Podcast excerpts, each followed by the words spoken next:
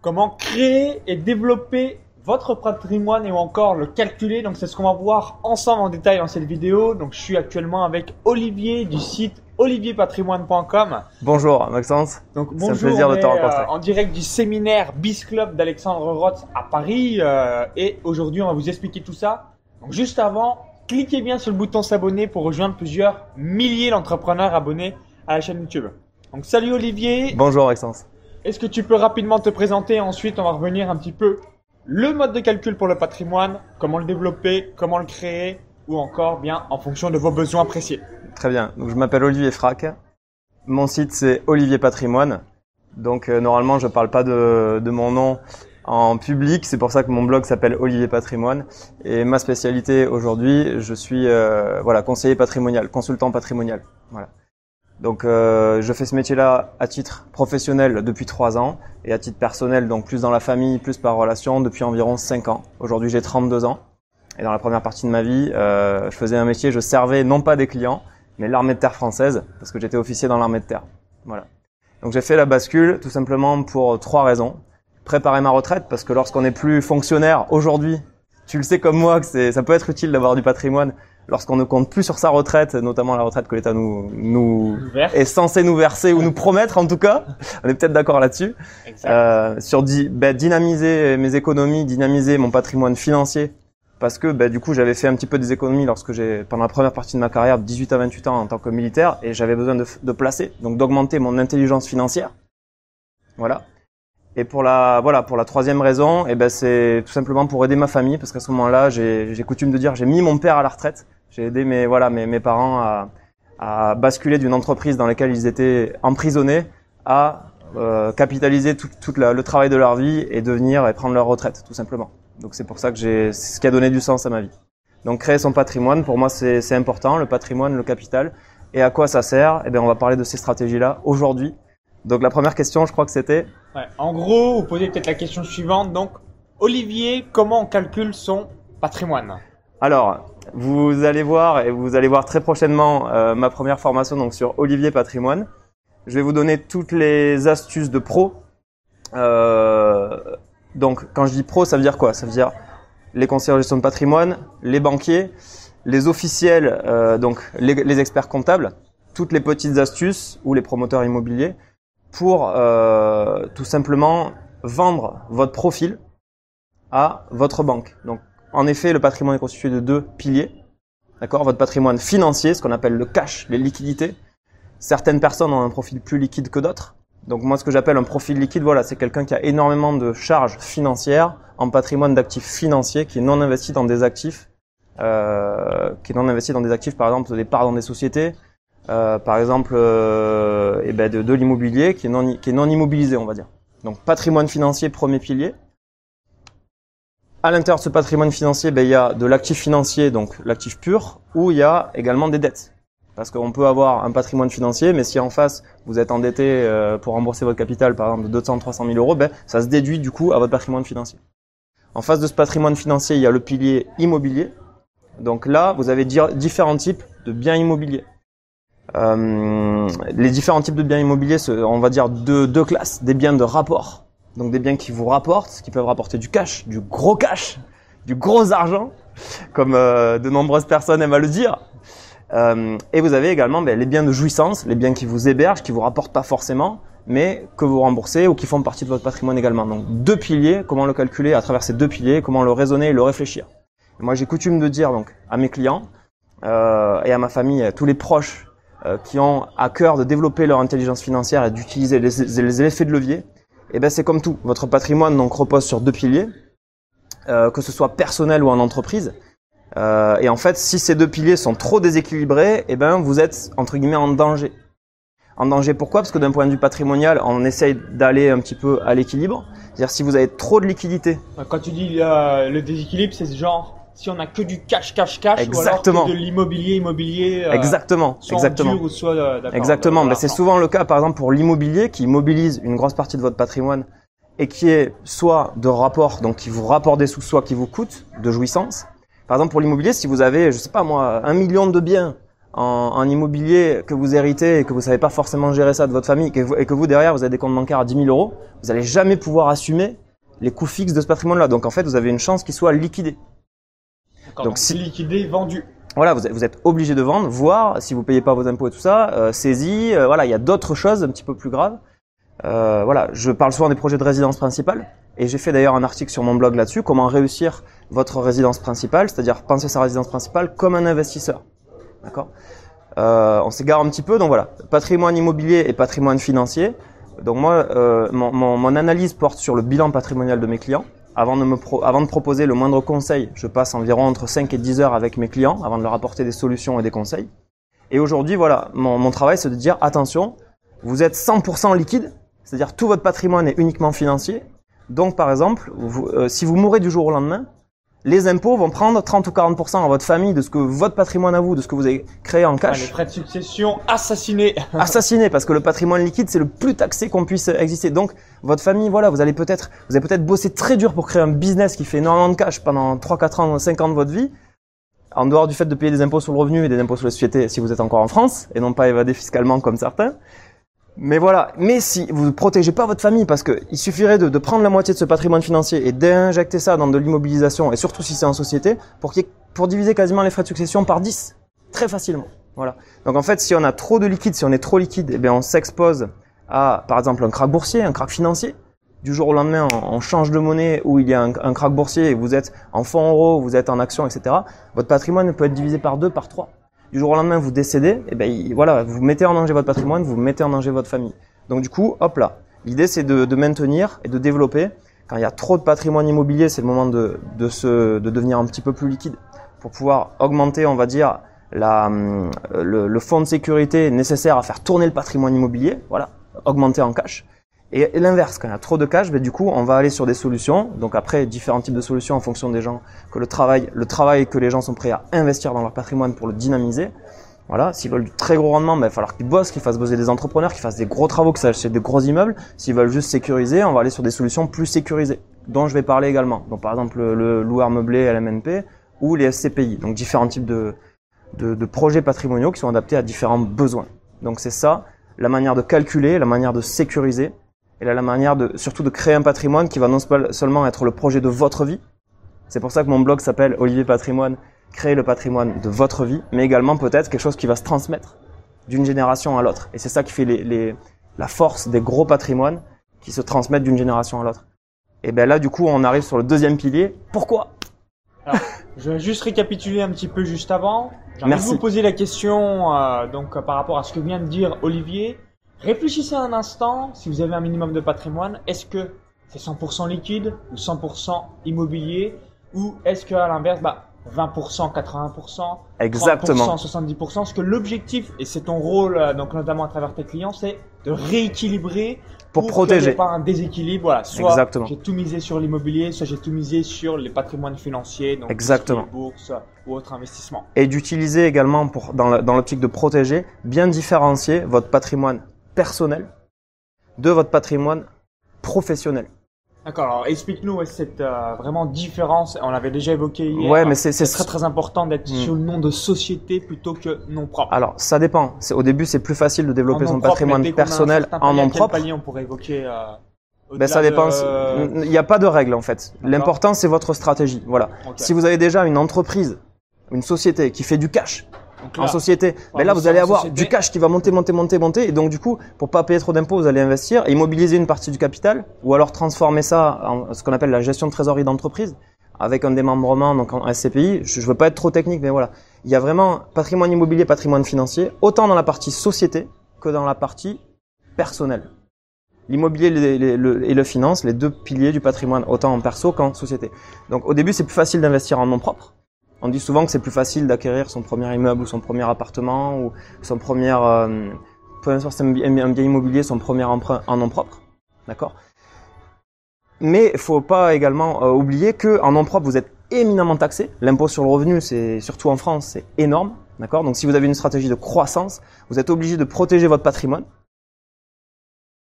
Ben, il y a typiquement la barrière de l'ISF à 800 000 euros de patrimoine remboursé. Vous rentrez dans la déclaration initiale de l'impôt sur la, fortune Et deux ans, trois ans plus tard, vous êtes quasiment assuré d'avoir un contrôle, fiscal dès que vous atteignez 1 million 200 000, 1 million 300 000 euros de patrimoine.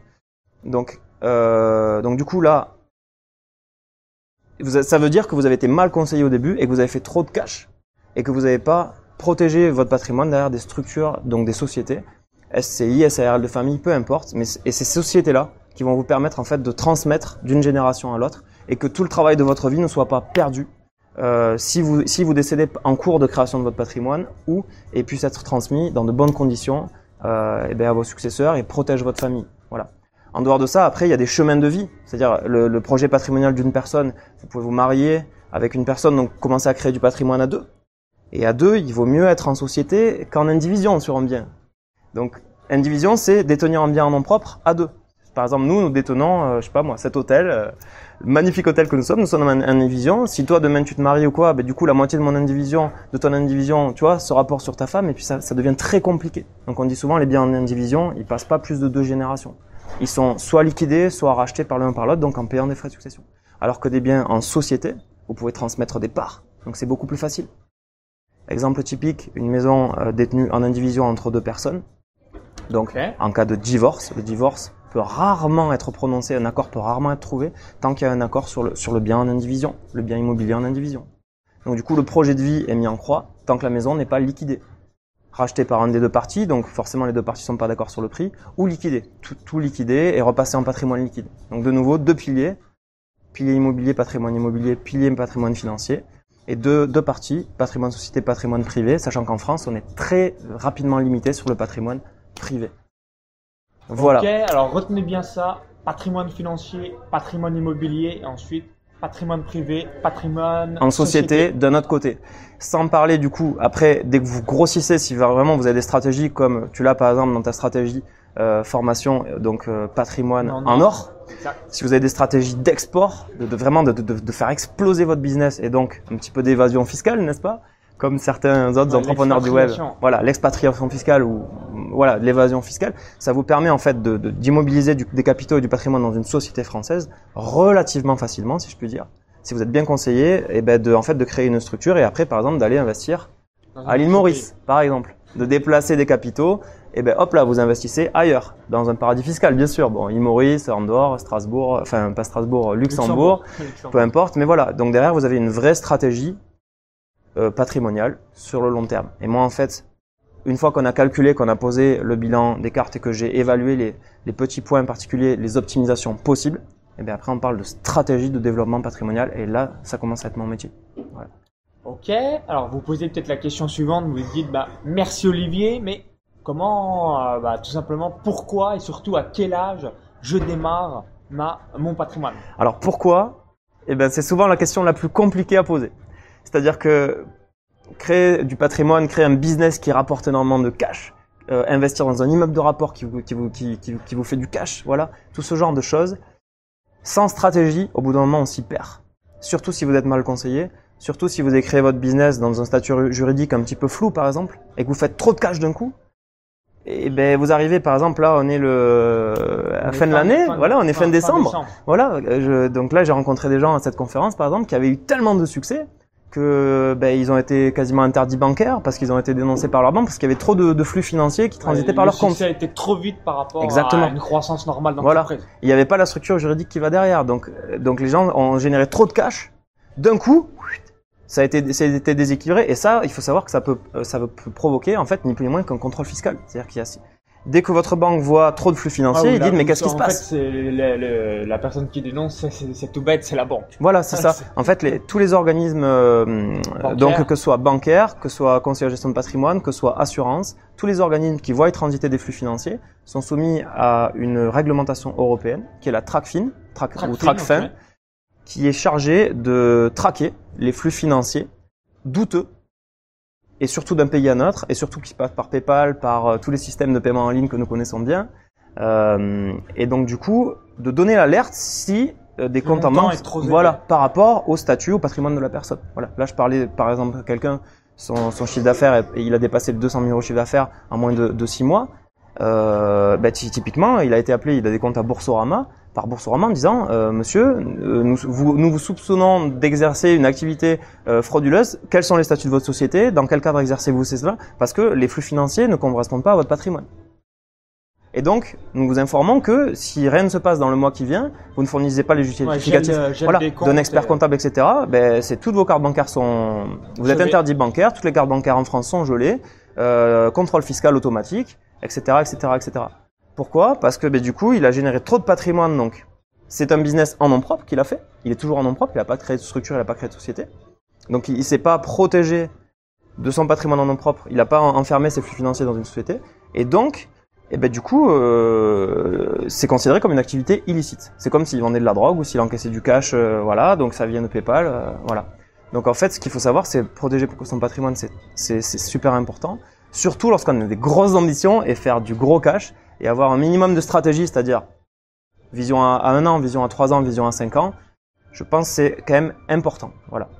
C'est la base euh, de mon métier, et de mon conseil. Euh, donc pour ça, ben, intelligence financière, c'est-à-dire savoir faire du cash, c'est la base. Si vous faites pas de cash, si vous savez pas épargner, si vous n'avez pas de cash qui transite par vos comptes, ou que voilà, ben, ben là pour le coup, faut, faut partir de la base. Mais après, une fois que vous savez faire du cash, c'est pas la fin. C'est- C'est-à-dire qu'il faut être bien conseillé, il faut avoir une stratégie patrimoniale. Est-ce que je veux, mon but c'est de devenir un évadé fiscal, voilà, de, de partir dans les paradis fiscaux, auquel cas il faut que je fasse encore plus de cash pour passer tous les paliers et exporter tous les flux financiers le plus rapidement possible pour pas avoir de contrôle fiscal en France, parce qu'un con- un contrôle fiscal en France ça fait mal. J'ai parlé d'ailleurs d'une réforme. On est, on est en ce moment en train de vivre, même s'il y a les élections qui éclipsent un petit peu, euh, on va dire, l'opinion publique de, ce, de ce- cette réforme de fond. On est en train de vivre en France la plus grosse réforme fiscale. Donc le prélèvement à la source, j'ai fait un article là-dessus dans Olivier Patrimoine. Prélèvement à la source, c'est la plus grosse réforme fiscale que notre euh, République française ait connue depuis toute l'histoire de la République française, même qui remonte avant Alors, Napoléon. Prochainement, ça sera directement à la source, notamment si vous êtes salarié. Voilà. On prend des impôts euh, Exactement. Ouais. Et donc en fait, directement sur le salaire. Voilà, et ben là c'est tout simple. C'est euh, le business 2.0, c'est l'économie 2.0 appliquée, les économies d'échelle fondamentales appliquées aux services d'impôts. C'est un petit peu comme le système d'affiliation pour ceux qui connaissent l'affiliation dans le web marketing, c'est-à-dire vous donnez des liens, euh, vous donnez un petit peu de travail à votre euh, affilié, vous lui donnez les liens, et puis du coup c'est lui qui, dé- qui déclare automatiquement vos clics, etc. Donc là en fait ça économise quoi? Ça économise une armée de comptables ou une armée de secrétaires qui remplissent des papiers à votre place pour tracer les flux, etc. Donc en fait le système des impôts fait quoi? Impôt.gouv.fr, c'est devenu quasiment obligatoire pour faire sa déclaration d'impôt. Bientôt, on ne pourra plus y échapper. D'accord? Donc ça veut dire que toutes les employés de saisie qui étaient payés à saisir, entre guillemets, ou corriger des déclarations d'impôts, c'est colossal dans un centre des impôts. Il faut bien en prendre... euh, C'est quoi, Tout c'est 10 000 personnes? En fait, dans, dans chaque centre des impôts, il y avait, on va dire, euh, je, veux, je veux pas dire de bêtises, mais il y avait énormément de personnes qui étaient payées juste à accueillir du public, faire des correctifs de justification de l'année dernière, de déclaration d'impôt de l'année dernière, et les services de recouvrement. Voilà. Il n'y aura pas de service, de- il n'y aura plus de services de recouvrement où les effectifs seront divisés peut-être pas 100 parce que, euh, par exemple, ceux qui sont aux ACEDIC ou au Pôle emploi, ben, ça va être les ACEDIC ou le Pôle emploi qui vont payer directement vos impôts par prélèvement à la source, donc vous allez moins toucher parce que les impôts seront prélevés à la source. Donc, on va dire les très faibles revenus à faible revenu, voire des gens qui sont plus ou moins en situation sociale délicate, eh ben, ils vont toucher moins, mais les impôts seront prélevés à la source, donc ils n'auront pas le choix que de payer ces impôts. Vous voyez ce que je veux dire? Donc, Ça économise énormément de gens. Les impôts arrêteront de payer des gens pour aller récupérer 1000, 2000 euros par là, parce que les, les prélèvements, surtout des très faibles revenus, seront prélevés à la source. Et derrière, toutes les gens qui étaient payés à saisir et à corriger des déclarations d'impôts, ben là, c'est vous qui prenez votre responsabilité, vous allez saisir les données et ça fait économiser une ressource en personnel énorme au niveau du centre des impôts. Et tous ces gens-là, à partir de 2017, ils vont être, on va dire, réorientés sur le vrai recouvrement, sur le fond de leur métier, sur les vrais contrôles fiscaux, sur ce qui va rapporter du cash, n'est-ce pas, pour re-remplir les caisses de notre État, un petit peu surendetté quand même. Ah bah, Voilà. Exactement. hein. Donc, euh, souvenez-vous, il y aura quelques réformes, évidemment. Donc, comment euh, démarrer euh, donc son patrimoine? Mm. C'est développer une activité en ligne ou alors vous lancer dans l'immobilier principalement. Exactement. C'est deux effets de levier deux piliers indispensables. Exactement. Et la troisième plus-value, du coup, euh, c'est pour ça que j'ai appelé ma, page Facebook Intelligence financière et effet de levier euh, par investissement à effet de levier, d'accord? Donc, il n'y a pas d'âge en fait pour développer son intelligence financière. Moi, un de mes livres préférés en ce moment, euh, d'un des mentors, lecteurs si je puis dire, parce que j'ai jamais eu la chance de le rencontrer, c'est Robert Kiyosaki. Euh, ben oui. de Père riche, Père pauvre. Pauvre, livres, que j'ai offert à mon père d'ailleurs le jour où on a réussi à le mettre à la retraite pour de bon. J'ai offert ça en lui disant voilà, tu vois, il n'y a pas d'âge pour développer son intelligence financière. Et en fait, Robert Kiyosaki a par exemple écrit un livre sur euh, comment développer le patrimoine financier de vos enfants. Tout simplement. Le- le- L'intelligence financière, autant pour moi, de vos enfants. Donc du coup, il n'y a pas d'âge pour apprendre, pour, pour se mettre à développer son intelligence financière. Et tout bon entrepreneur vous racontera des anecdotes de lui euh, en train de développer euh, des business dans la cour de récré euh, quand il avait 9 ans. De, de- de- voilà, moi j'ai connu les, les billes, euh, par exemple, je sais pas, il y a des jeunes qui ont connu l'époque ou d'autres sortent des Pokémon, je ne sais quoi, et je sais très bien, voilà, qu'il y avait des petits, des petites pièces ou des petits business dans les cours de récré déjà. Donc en fait, euh, Voilà, pas d'âge au plus jeune au plus jeune âge pardon et après toujours augmenter votre valeur dans la Exactement. société. Exactement. permettre de Ben, apprendre à acheter, à vendre, apprendre à créer de la valeur, apprendre à prendre de la marge, apprendre à fournir euh, des services de qualité, etc. Et, et voilà, regarder où est le besoin, détecter le besoin pour pour développer les compétences, pour répondre à ce besoin, mais donc en gagnant sa vie en tant qu'entrepreneur. Euh, donc il n'y a pas d'âge. Et euh, j'ai envie de vous dire, moi par exemple, ben, euh, dans la première partie de ma vie, entre 18 et 28 ans, vu que j'étais dans le cadre du ministère de la Défense, j'étais un petit peu muselé et très formaté. Donc voilà, jusqu'à un certain âge, j'ai pas été un bon investisseur, j'ai pas été un bon entrepreneur, et je me suis pris un énorme coup de pied au cul quand je suis rentré dans le monde du civil, euh, et où là, il fallait créer de la valeur. J'avais pas le choix. Il fallait que je développe des compétences, il fallait que je crée du patrimoine, il fallait que je développe mon patrimoine immobilier, parce qu'en gros, euh, voilà, enfin ma génération, la génération des trentenaires d'aujourd'hui, on sait très bien que les caisses de retraite, elles, elles ont déjà explosé, que les chiffres sont complètement lab- laborieux. Donc vous votre allez sur debtpublic.fr et Mais bien la sûr. dette de la France en temps Voilà. réel. Donc moi je sais compteur. je sais pas, je suis pas visionnaire, je suis pas Nostradamus, je peux pas vous dire euh, où on en sera dans 5 ans. Euh, L'âge de la retraite bientôt, il faut ça sera repoussé à 80 ans peut-être, je sais pas. Mais par contre ce qui est sûr, c'est qu'on vit à crédit. On vit à crédit et on rembourse que les intérêts de la dette. Ça c'est sûr. Donc euh, la France n'est alors là, je vais pas faire de politique, mais pour moi, la France n'est plus maître de son destin. Le, le destin de la France est, est- est- est dans l'avenir des cré- de, de ses créanciers. Voilà. La, la France est juste surendettée comme quelqu'un qui est dans une situation de surendettement. quelqu'un qui gagne voilà, le SMIC ou 1000 euros par mois. Et qui doit rembourser 400 000 euros à rembourser. Voilà, et qui, et rembourse et qui tous les mois limite rembourse à peine les intérêts de la dette et, et- et doit faire d'autres crédits conso pour encore rembourser. D'ailleurs, j'ai fait encore un article là-dessus. On parle d'intelligence financière. J'ai fait un article sur euh, ben, l'arnaque bancaire du découvert autorisé. Voilà, il faut savoir que euh, c'est pas parce que la banque vous, autorise un découvert autorisé sur votre carte bancaire que c'est pour autant gratuit. Elle vous fait pas de cadeau. Mais ça, ça s'appelle les TEG des découverts autorisés qui sont souvent taxés entre 15 et 20 Voilà. Donc là, c'est Et Cash ça, machine voilà, ça c'est de l'intelligence financière de base, parce que lorsqu'on vend par exemple un crédit conso, insidieusement, le, derrière, le banquier sait qu'il va gagner des sous sur le crédit conso, et vu qu'il surendette un petit peu les gens, très rapidement, en général, la personne va rentrer dans le cycle du découvert autorisé. Et, et donc, s'appauvrir de mois en mois. Donc, voilà, il y a vraiment des bases, c'est l'intelligence financière, et ça, ça coûte rien. Vous achetez un livre à 20 euros et vous lisez, par exemple Robert Kiyosaki, ou voilà, développez votre intelligence financière. Et après, dans un deuxième temps, lorsqu'on parle de patrimoine, là, il faut parler d'effet de levier. Donc, on va parler d'entrepreneuriat, de cash sur la partie finance, et on va parler d'effet de levier sur l'immobilier pour développer votre patrimoine immobilier. Et on va parler de stratégie pour savoir si vous voulez rester en France ou si vous voulez partir à l'autre bout du monde. Voilà. Et là, il, voilà, ça commence à devoir. euh, là, il faut compter sur des cabinets comptables, sur des avocats fiscalistes pour pas se planter parce que vous n'avez pas le droit à l'erreur. Voilà.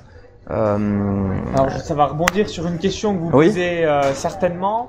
Donc, dans quoi je dois investir si, par exemple, j'ai 50 000 euros ou 500 000 euros Donc, on fait euh, deux cas de figure par rapport à votre besoin. Donc, si vous êtes un peu en dessous, un peu au-dessus, comme ça, bah, vous adaptez à votre patrimoine euh, particulier. Donc, Oui. En quoi investir si aujourd'hui, c'est certainement votre cas, vous avez soit 50 000 euros ou 500 000 euros de patrimoine? Alors, je suis désolé, euh, Maxence, mais là, par contre, euh, en tant que professionnel, je ne peux pas dire ce que vous devez faire. Voilà. Ouais. Typiquement, avant de donner un conseil à un client, j'ai passé en études patrimoniales entre 5 et 10 heures avec lui.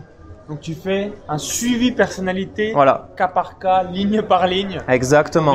C'est-à-dire que euh, pour garder mes accréditations, parce que je fais un métier qui est très réglementé, le conseil patrimonial, euh, dé- déjà je fais le bilan patrimonial. Rien que ça, c'est un document de 7 à 8 pages qui est signé sur tous les exemplaires par mes clients et par moi. Et derrière, je m'engage au devoir de conseil, au devoir de conseil, c'est-à-dire pas à vendre n'importe quoi à n'importe qui parce que je suis payé par tel promoteur ou telle banque ou telle assurance pour vendre tel produit. Un devoir de conseil, c'est-à-dire travailler dans l'intérêt de mon client. Ça, c'est le devoir de conseil. Je suis soumis au secret professionnel, bien sûr. Sinon, je perdrais toutes mes accréditations du jour au lendemain, euh, vu que je suis indépendant. Voilà. Euh, et, euh, et, voilà, moi, je, je, conçois le business éthique, gagnant-gagnant. On en parlait avec Alexandre Roth. Euh, donc voilà, je conçois vraiment le business où, où mon but, euh, c'est pas de gagner des sous sur le dos de mon client, c'est de développer son patrimoine, de lui apporter une énorme valeur, de protéger sa famille, de lui assurer sa retraite euh, pour dans 5 ans, 10 ans, 20 ans, du cash dès maintenant, etc. et répondre à ses besoins. Donc je ne suis pas capable de te dire, si tu as 50 000, qu'est-ce que tu fais? Je suis pas capable de te dire, pourquoi est-ce que tu as économisé 50 000 Quel était ton objectif à l'époque? Quel est ton objectif aujourd'hui? Après, je, je vais te dire, ben voilà, est-ce que tu vis au-dessus de tes moyens par exemple? Ou est-ce que tu as vraiment une capacité d'épargne? Qu'est-ce qu'on peut faire avec cette épargne? Quel effet de levier on peut utiliser? Et te proposer des alternatives. Et après, derrière, souvent, il se, il se détache des profils. Et derrière ces profils-là, voilà, soit on va créer, soit on va hum, le cash que tu génères dans ton business, par exemple, on va le mettre au lieu de le garder en nom propre pour qu'il soit très fortement fiscalisé. Surtout s'il y a une énorme machine à cash qui, a un rendement de 20% comme dans les, business internet, mais on va déjà commencer par mettre ça, par, par emprisonner ça dans euh, une structure soit qui a vocation à rester en France, donc une société, soit qui a vocation à faire une holding et après euh, délocaliser si un de tes buts c'est d'aller d'un projet de vie qui par exemple te permet d'aller vivre à Maurice ou d'aller vivre dans un paradis fiscal. Voilà. Donc il y a, y a, vraiment deux choses. Il y a le cash d'un côté qui est obligatoire, la gestion des flux financiers. Euh, alors c'est mon capor aussi, capir aussi nous parler euh, de prendre conscience de la valeur de la monnaie, de la valeur de l'argent. Et ça, avec la carte bancaire, encore une fois, j'ai rien contre les cartes bancaires, c'est très utile, surtout pour payer en ligne ou ce genre de choses, euh, surtout si c'est sécurisé. Mais par contre, les cartes bancaires, c'est un énorme moyen de ne pas se rendre compte de l'argent qu'on dépense. Et de pousser entre guillemets au surendettement ou à vivre au-dessus de ses moyens avec le découvert autorisé, encore une fois. Ah, ça, c'est un... je rebondis là-dessus, parce que mm. moi, c'est ce que je fais euh, de, de manière générale, c'est-à-dire, je retire du cash, on va dire, allez, 1000 euros au distributeur et du Mm. coup, eh bien, en ayant cet argent et surtout, bah, je m'aperçois si j'ai fait un, un retrait de 1000 euros, ok, bah là j'ai utilisé pour 7 jours, 10 Exactement. jours, 14 jours. Et du coup, comme tu l'as dit, non seulement le Tu prends conscience. on voit là, ses dépenses et ça me permet de savoir, de me dire, ah bah voilà, j'ai déjà retiré soit bah, depuis 3 jours 1000 euros ou alors, ah ça fait déjà 17 jours que euh, bah, j'ai pas euh, fini d'utiliser mes 1000 euros. Et surtout, Donc, le, le- au moment où tu n'as plus de billets dans la poche, tu peux pas utiliser un découvert autorisé Ouais. par ta banque, taxé à il y a un billet 20%. qui apparaît. Voilà, taxé à 20%. Tu vois ce que je veux te dire? Tu n'utilises pas l'argent que tu n'as, tu ne dépenses pas l'argent que tu n'as pas. Dès que tu commences à utiliser des vrais billets. Voilà. Donc soit tu te débrouilles de, de, de, de vendre un truc, de faire quelque chose pour avoir un petit peu plus de cash pour pouvoir finir le mois, et, et tu, tu comptes pas sur un découvert autorisé. Et, et pour moi, c'est là le début de l'intelligence financière. Voilà. C'est pas mal l'arnaque des découverts autorisés. Eh ben, ouais. c'est un de mes sujets. d'avoir, euh, J'ai fait une petite conscience. vidéo. Voilà, j'ai fait une, fait une petite vidéo dessus euh, qui commence à bien bien liker, bien partager d'ailleurs. Donc je suis content sur la page intelligence financière euh, et investissement. Et puis voilà, une fois qu'on a qu'on a rationalisé tout ça, on commence à travailler sur des effets de levier. Donc quels effets de levier veux-tu employer? Est-ce que tu veux des rendements à 3% mais qui te demandent zéro travail et qui sont euh, voilà sur des assurances vie, donc optimisés fiscalement, etc. Avec des fonds en euros ou avec des actifs financiers, des unités de compte, donc des parts dans des entreprises ou dans, ou dans le système boursier? Est-ce que tu veux des rendements à 5% et donc te mouiller un petit peu et commencer à créer, à faire un petit peu d'immobilier? Ou est-ce que tu veux viser direct le 15%, faire la location saisonnière Mais là, va falloir que tu te retrousses les manches, mon gars. Parce que derrière, va falloir faire des travaux, va falloir louer à la nuit, va falloir faire de l'hôtellerie. Tu vois ce que dire? Il va falloir acheter des immeubles, euh, t'es propriétaire du sol au plafond, avec un bien immobilier, il y a des responsabilités. Voilà. Donc en fait, il n'y a pas de, conseil, on va dire, euh, euh, important, mais par contre, c'est important de savoir bien se poser les bonnes questions. Déjà, est-ce que je rationalise bien, peu importe combien j'ai sur mes comptes bancaires? Tant que je suis pas à découvert, que j'ai la base d'intelligence financière, est-ce que je rationalise bien mes flux financiers? Quelle est ma capacité réelle? Ma capacité d'épargne tous les mois? Combien est-ce que j'épargne? Qu'est-ce que je fais de cette épargne? À combien est-ce que je la place? Est-ce que, voilà, à partir de là, se dégage l'épargne à court terme, par exemple, que je vais pouvoir investir dans des business à, court terme? Donc c'est marrant de dire ça parce que ce que j'appelle, par exemple, le court terme, c'est 3 mois, 6 mois. Et toi, c'est ce que tu appelles dans les euh, paris euh, notamment? À long terme, ce que je vais revenir là par rapport à ce que j'évoquais euh, à Olivier, oui. c'est que dans ma formation patrimoine en or, je parle de 4 pilier donc par rapport à l'investissement et le patrimoine. Oui. Donc les paris sportifs long terme. Oui. Donc c'est des pronostics. Euh, donc quand je dis long terme, ça va de une semaine à huit mois de manière générale. Exactement. Tous les ans, j'achète Cristiano Ronaldo, Lionel Messi, meilleur buteur de des Champions pour vous donner un exemple. Ouais. Donc ça c'est les paris sportifs long terme. Donc j'ai un retour sur investissement de plus de 25%. J'ai une garantie de résultat à plus de 20%. Ensuite, j'ai un deuxième pilier euh, donc qui est la bourse. Ensuite, un troisième pilier qui est les business angels, donc à travers Angel Business Club. Et ouais, un quatrième pilier qui est l'immobilier où là je fais intervenir des experts dans ma formation patrimoine en or. Donc c'est pour vous donner un ordre d'idée.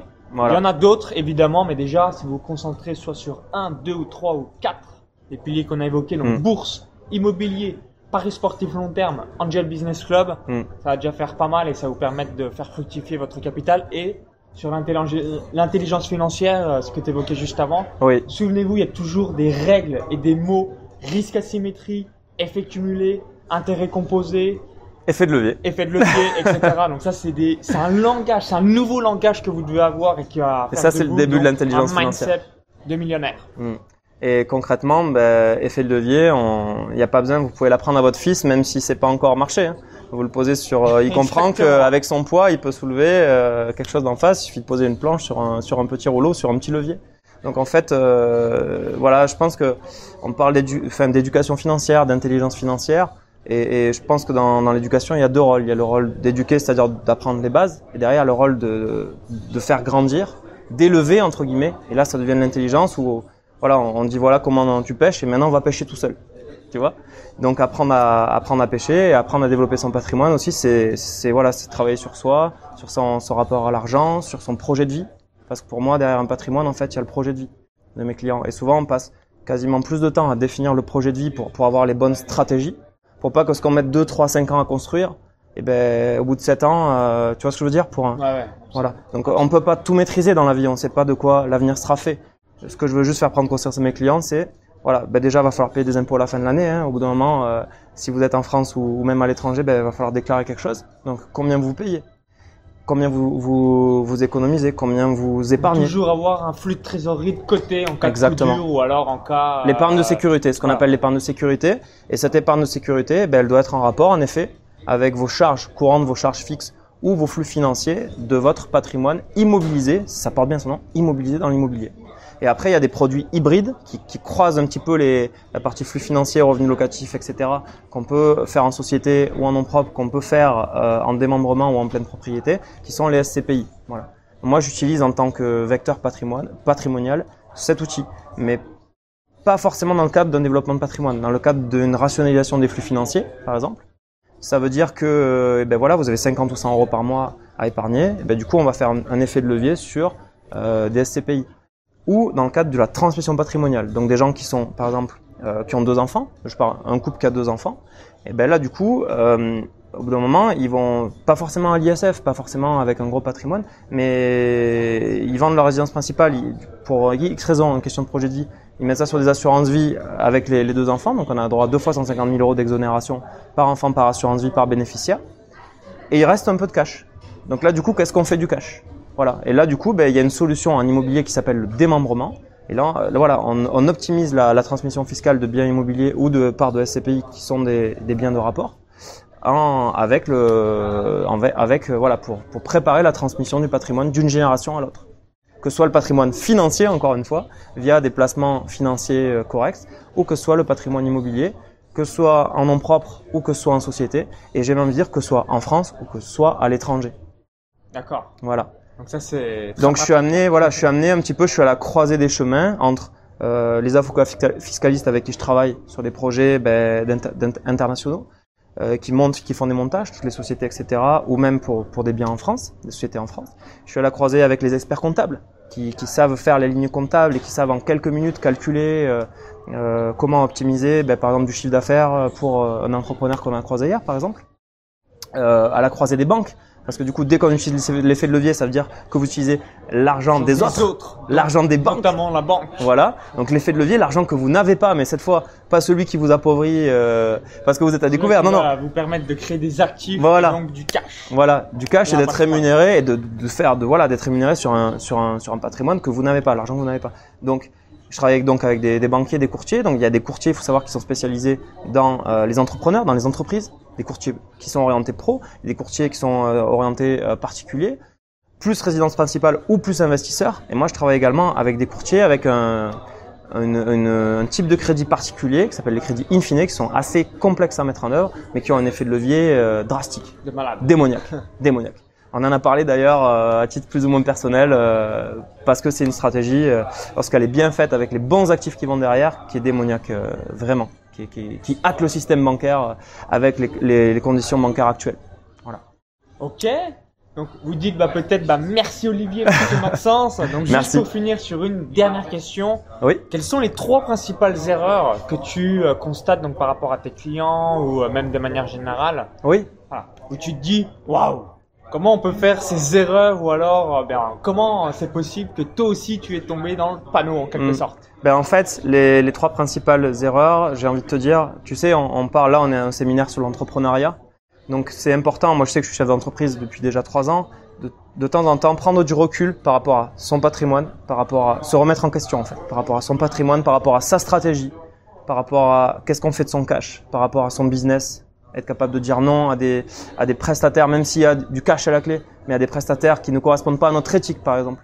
Voilà. C'est pour ça qu'aujourd'hui, euh, voilà, je sais qu'il y a beaucoup de personnes qui ont une mauvaise réputation, euh, par exemple dans l'immobilier neuf ou dans les assurances, des, des placeurs, etc., parce qu'ils sont entre guillemets payés pour vendre des produits, ils sont pas payés pour conseiller leurs clients. Voilà. Ouais, ils voient leur intérêt à eux Mm. en touchant des commissions et non l'intérêt Exactement. client. euh, Donc en fait, en avant-première.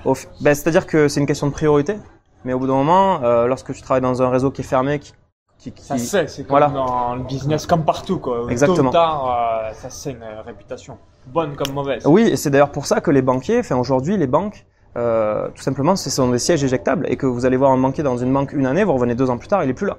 Soit il est à un étage différent, soit il a changé de bureau. Un directeur de banque, c'est encore pire. Les, les sociétés d'assurance, à part les, les franchisés, style euh, certains réseaux de- de- d'assurance franchisés, c'est le jeu des chaises musicales. Euh, les sociétés d'immobilier neuf qui font de l'immobilier neuf n'importe comment, c'est pareil. Les gens ne durent pas parce que derrière, ils ne travaillent pas dans l'intérêt de leurs clients. Et moi aujourd'hui, par exemple, j'ai un chiffre d'affaires qui, qui a atteint un certain niveau, mais vu que je fais un travail de qualité, euh, et ben voilà, au-delà de 8 ou 9 dossiers en similaire, en, simultané, ce sont des dossiers qui peuvent prendre 3 mois, 6 mois ou un an pour aboutir. Et du coup, mon, mon chiffre d'affaires euh, est limité par ma capacité de, de travail, le temps que je passe sur les routes, en déplacement, etc. C'est pour ça du coup que j'ai créé le projet Olivier Patrimoine, c'est pour pouvoir continuer à apporter de la valeur euh, à, mes, à des clients, à des personnes qui n'ont pas forcément les, les moyens ou les, ou les objectifs ou qui sont trop loin de moi pour avoir accès à mes services, mais pour autant définir leur stratégie patrimoniale avec des, des concepts clés et, et- et efficaces. Donc trois erreurs, on parle de stratégie patrimoniale, je vais y venir après. Euh, typiquement, ben, on a vu ça euh, au cours de ce séminaire-là, euh, notamment avec l'intervention d'Alexandre aujourd'hui. Euh, un conseil de grand-mère tout simple, tout, tout bête. Ne, ne jamais essayer de, se- pour se protéger dans un, dans un but patrimonial, euh, ben, de ne pas placer tous ses œufs dans le même panier. Donc par ricochet, pour ne pas être dans l'erreur, 1. La diversification. Si vous euh, mettez tout au même endroit, bah, Exactement, voilà, grosse erreur. exactement. 1. Vous diversifiez. Mm. Mais ça, c'est dif- c'est difficile lorsqu'on est entrepreneur et que, euh, par exemple, tu, tu as le nez, la tête dans le business et d'un seul coup, tu fais un lancement et puis tu sais, tu sais plus gérer les flux financiers. Donc là, voilà, il faut avoir, euh, il faut savoir se mettre en question, aller voir un comptable très rapidement et, et, avoir un conseil extérieur sur notre business, tu vois. Donc ne pas mettre tous ses œufs dans le même panier. J'ai envie de te dire, euh, voilà, il faut, il faut accepter de, de, de, de se remettre en question, de prendre du recul et de, et de, repasser à l'action, mais avec une stratégie. Euh, donc, et comme je t'ai dit au tout début, ne pas mettre tous ses œufs dans le même panier. Ben, quelqu'un qui est très très très liquide pour X raisons et qui a zéro en immobilier, au bout d'un moment, à une certaine échelle, c'est important qu'il apprenne à, je pense, Humblement. hum- humblement, ben, protéger son patrimoine financier en, en acceptant de l'immobiliser dans de l'immobilier. Ça porte bien son nom, l'immobilier. Donc 2. Et ben, au moins, voilà. Trop de cash, donc, le, donc rééquilibrer Voilà. pour avoir donc patrimoine immobilier, patrimoine financier. Exactement. Et, euh, de manière générale, ouais, euh, il y a beaucoup plus de personnes qui ont du patrimoine financier. Exactement. Exactement. Donc équilibre de vos deux types de patrimoine. Donc souvenez-vous, hein, si vous voulez. ne pas euh, mettre tous ses œufs dans le même voilà, panier les- les et diversifier les actifs. Et la troisième erreur. Donc, euh, ben après, voilà, la deuxième erreur, c'est se focaliser sur le cash, le cash, le cash, le cash, le cash, le cash. C'est la base. Ouais. Et par exemple, l'année d'après, se prendre un, un contrôle fiscal et oublier, tu vois. Donc le cash, c'est c'est bien, mais c'est la base de tout, le cash. Et sans stratégie, au bout d'un moment, c'est risqué.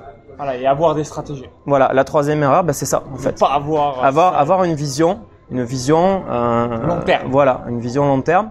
Parce que bon, on sait jamais quand la vie s'arrête, mais au bout d'un moment, s'il nous arrive quoi que ce soit à nous, ben, on est content que ce qu'on a mis notre vie à créer, peut-être, euh, ben, ça parte pas pour 50 ou 100% à l'État, ou que nos successeurs, ils C'est aient, plus sympa de le léguer à ses enfants. Vous allez C'est- être d'accord avec c'est moi plus sympa de laisser quelque chose. que vous aimez. voilà, sauf si vous vraiment vous décidez, vous décidez, ça peut être un choix de vie, de vivre rien que pour nous, de faire beaucoup de cash et, et de vivre pour sa vie et que, que son cash ne serve qu'à soi. Ça, ça peut être une vision de- du business ou voilà.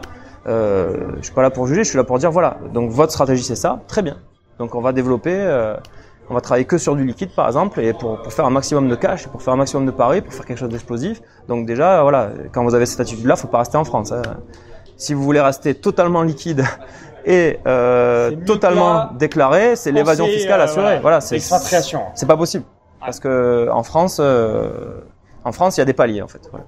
Dès que vous passez certains paliers qui sont pas très élevés aux yeux de, de l'explosivité de certains business, et ben le système euh, fiscal français n'est pas adapté.